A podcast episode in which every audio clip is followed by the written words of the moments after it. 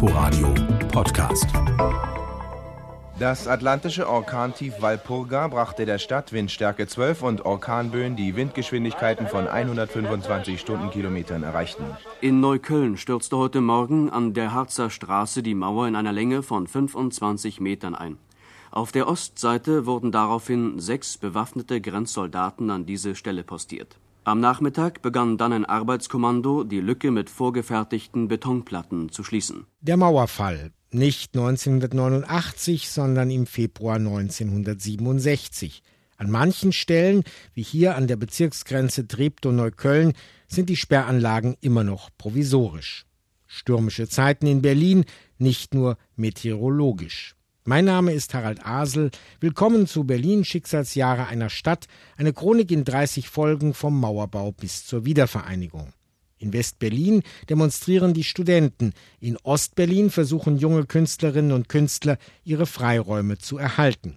Vieles, was privat ist, wird zum Politikum und manches, was politisch ist, wird zur privaten Herausforderung. Der Ansatz war, das Private ist politisch. Das heißt, man ging nicht irgendwo hin, wie im SDS oder so, und plante eine politische Aktion. Zu Hause konnte man das ausspinnen weil man ständig im Gespräch war, auch über die privaten Sachen. Was gibt's zu essen, wer kocht oder so. Dagmar von Dötinchem ist 19 und lebt in der Kommune 1. Zunächst in Friedenau, später in der Kaiser-Friedrich-Straße in Charlottenburg. Um die Aktivisten Fritz Teufel und Rainer Langhans herum bildet sich eine Wohngemeinschaft, die der bürgerlichen Gesellschaft eine alternative Lebensform entgegensetzen will. Selbstbestimmt, also nicht wie im Internat, wo man ja auch in der Gruppe, aber gekocht wird von jemand anders oder so, sondern wo man versucht, relativ viel gemeinsam zu machen. Und zu der Zeit, 1967, war das etwas Neues. Und natürlich aus propagandistischen Zwecken wurde es auch überhöht. Und die Medien berichten fleißig. Nicht nur der Spiegel will wissen, ob die Befreiung von jeglicher Triebunterdrückung ganz konkrete Folgen hat. Die blonde Hospitantin Dagmar von Dötenchen der Rande, eine Kunststudentin mit Samthosen und Samthaut, Zitat Spiegel, ist aber fest mit dem Kommunaden Ulrich Enzensberger liiert. Liebe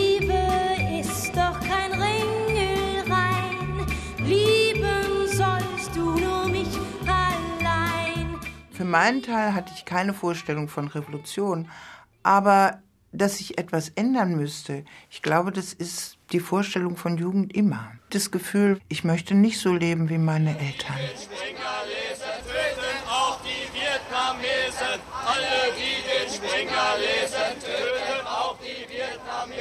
Doch die Kommunaden machen auch jenseits ihrer Wohnung von sich reden.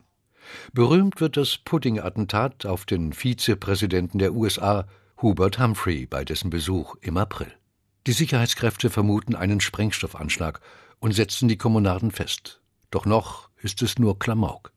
Bereitwillig erzählen die Akteure nach ihrer Freilassung darüber. Wir haben Pudding gekocht und einige sind von uns runtergegangen und haben Buttercremetorte und Kuchen und Mehl und Joghurt eingekauft. Und äh, ich habe in der Zwischenzeit Eier mit Farbe gefüllt, mit Plackerfarbe, die ich eingekauft habe. Wir sind dann einfach harmlos zurückgegangen zum Bahnhof und wollten uns ein kleines Aktionsbier gönnen. Als zwei äh, unauffällig gekleidete Herren uns dann ihre Marken zeigten. Das war dann die Kriminalpolizei, die uns dann rausgeschleppt hat. Die Kommunaden hatten immer die Angewohnheit, in ein Kino zu gehen am Stuttgarter Platz, das Maskott, das werde ich nie vergessen, in das ich aber auch manches Mal nachts ging oder abends um die Spätvorstellung, wenn ich vom Dienst kam, weil ich dann noch nicht schlafen konnte oder abgelenkt werden wollte. Und dann traf ich die ganze Kommune 1, die saß in, in, in dem Kino in der letzten Reihe und sah sich in der, in der Wochenschau ihre Auftritte an. War immer großes Gejohle. Uwe Dannenbaum ist Pressefotograf und arbeitet für die BZ, also für den Springer Verlag.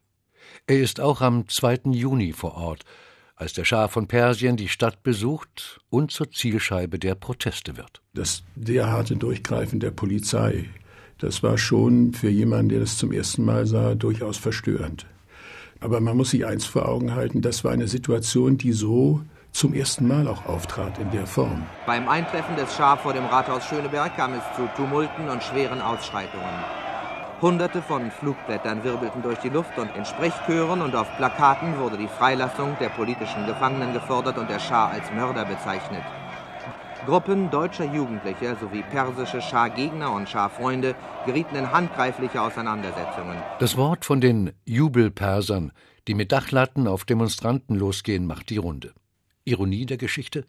Der Schah muss von deutscher Seite erst zum Berlin-Besuch überredet werden. Er will seine Kontakte zum Ostblock nicht gefährden. Am Abend schaut er sich in der halb leergeräumten deutschen Oper die Zauberflöte an. Vor dem Gebäude eskaliert die Situation. Die Falschmeldung, ein Polizist sei erstochen worden, heizt die Brutalität der Beamten an. Am Ende steht der Tod des Studenten Benno ohne Sorg. Oft beschrieben, hier vom Augenzeugen Uwe Dannenbaum. Eine Gruppe von Demonstranten war in die Krumme Straße abgedrängt worden gegenüber der Deutschen Oper.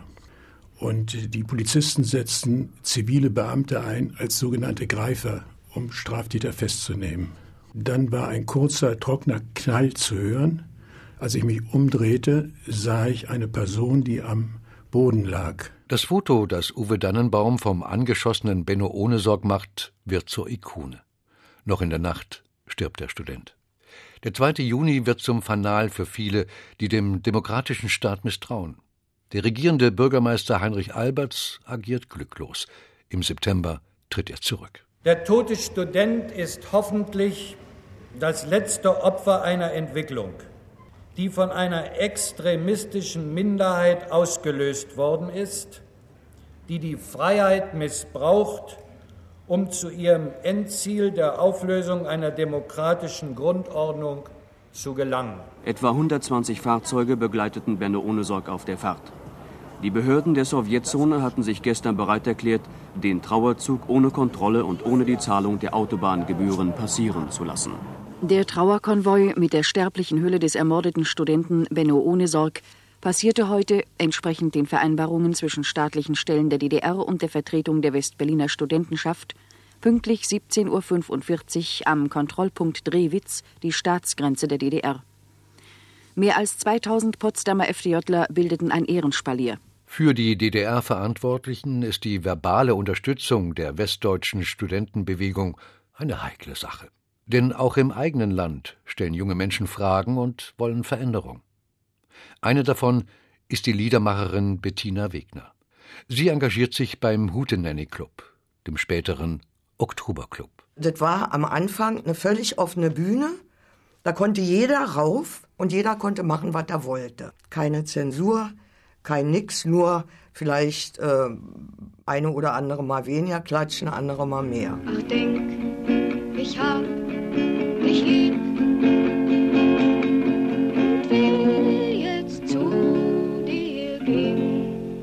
FDJ war da und es wurde verkündet, wir heißen ab heute nicht mehr Hutenanny Club, sondern Oktoberclub.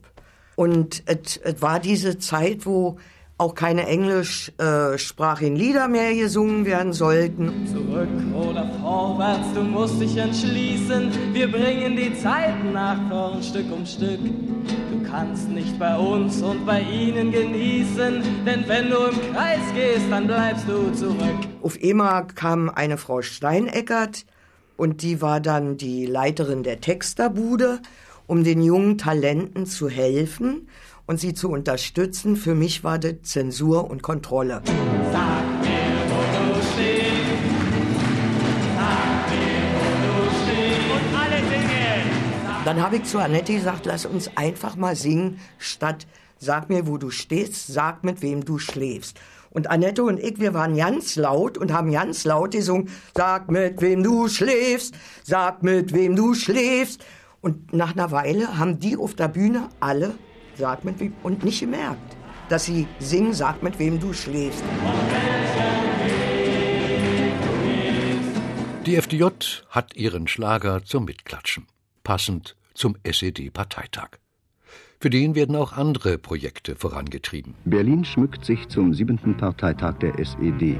Überall herrscht, wie hier am Strausberger Platz, emsiges Treiben. In einigen Tagen wird unsere Hauptstadt um ein Schmuckstück reicher sein. Wir waren vor wenigen Stunden bei einer Funktionsprobe des neuen Springbrunnens dabei. Mit allen Mitteln wird in Ostberlin zurzeit der Hotelneubau gefördert, um der westlichen Konkurrenz das Wasser abzugraben und in Besitz der begehrten Devisen zu kommen. Das Hotel Berolina mit 419 Betten in der Ostberliner Karl-Marx-Allee und das Hotel unter den Linden, 440 Betten, sind zwei der spektakulären Neubauten. Mit einer den westlichen Maßstäben gleichwertigen Ausstattung locken sie mit Dumpingpreisen besonders westliche Touristen. 21 Mark für ein Einzelzimmer der Luxusklasse einschließlich Bedienung, das kann ein gleichwertiges Hotel in Westberlin natürlich nicht bieten. Wohin in Berlin? Tipps im Telegrammstil.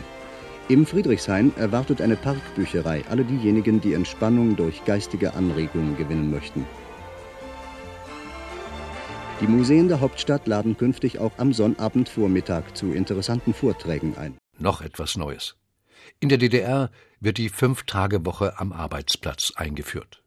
Roswitha Görling, damals stellvertretende Betriebsgewerkschaftsleiterin im VEB-Werk für Fernsehelektronik Oberschöneweide, erinnert sich. Es war etwas Großes. Erstmal hat das ganze Volk der DDR erreicht, nicht nur bestimmte.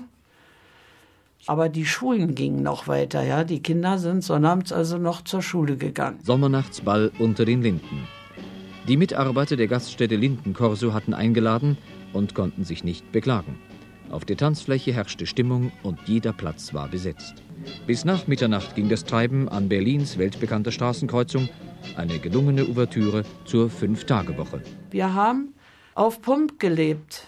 Wir haben Dinge gemacht, die wir gar nicht erarbeitet haben, um dieses sozialpolitische Programm umzusetzen. Das haben unsere Kollegen dankend angenommen. Aber eigentlich haben wir es uns nicht erarbeiten können. In Oberschöneweide werden noch Schwarz-Weiß-Bildröhren hergestellt.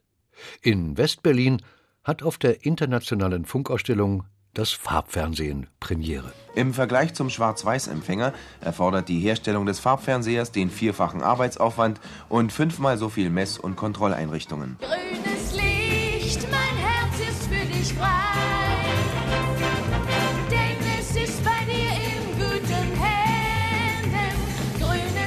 1,2 Millionen Leuchtstoffpunkte in den Farben Rot, Grün, Blau auf der Vorderseite der Bildröhre sind notwendig, damit das bunte Fernsehbild entsteht. In der Hoffnung auf viele friedlich farbige, aber auch spannend farbige Ereignisse gebe ich jetzt gewissermaßen den Startschuss für das deutsche Farbfernsehen. Die Bedienung ist nicht sehr viel komplizierter als bei herkömmlichen Geräten. Eine zusätzliche Einstellmöglichkeit für den Farbkontrast und ein sogenannter Farbgeschmacksregler, der eigentlich überflüssig ist. Dass der zuständige Techniker die Farbe schon vor dem Knopfdruck Willy Brandts zumischt, das können nur wenige Fernsehzuschauer sehen. Immerhin kostet ein Gerät halb so viel wie ein VW Käfer. In der DDR kommt die Farbe erst zwei Jahre später auf den Bildschirm. Bleibt noch das Ende einer Ära zu vermelden. Westberlin setzt im öffentlichen Personennahverkehr ganz auf U-Bahn und Busse. Daher fährt am 2. Oktober die letzte Straßenbahn in Spandau ab. Sie werden gebeten, höflich jetzt die Straße freizumachen. Es ist ein Volksfest, nicht nur ein kleines Volksfest, ein großes Volksfest. Die letzte 55 wartet, um in wenigen Sekunden abzufahren hier von der Niederneuendorfer Chaussee. Es wird schon geklingelt und der Schaffner hat es eilig. Beim Thema Straßenbahn zeigt sich die Spaltung der Stadt ab 1967 sehr deutlich. Im Osten ist sie beliebt und wird weiter ausgebaut, im Westen auch nach der Wiedervereinigung abgelehnt. Zu großen Protesten kommt es dabei nicht, auch wenn Spandau erst 1984 die versprochene U-Bahn bekommt. Doch auch die gut situierten Bürger sind längst nicht mehr so pflegeleicht wie zuvor. Als nach dem Tod von Konrad Adenauer der Bezirk Charlottenburg den Kaiserdamm kurzerhand nach dem ersten Bundeskanzler benennt, folgt ein Sturm der Entrüstung. Der Bezirk lenkt ein. Den rebellierenden Studierenden ist Kaiser oder Adenauer egal. Sie blicken auf die Entwicklungen an US-amerikanischen Unis und in Paris. Kritische Geister im Osten eher nach Prag. Berlin, Schicksalsjahre einer Stadt. Chronik der Teilung in 30 Folgen. Von Harald Asel und Jens Lehmann. Sprecher Uwe Müller. Ein Inforadio-Podcast in Kooperation mit dem RBB Fernsehen.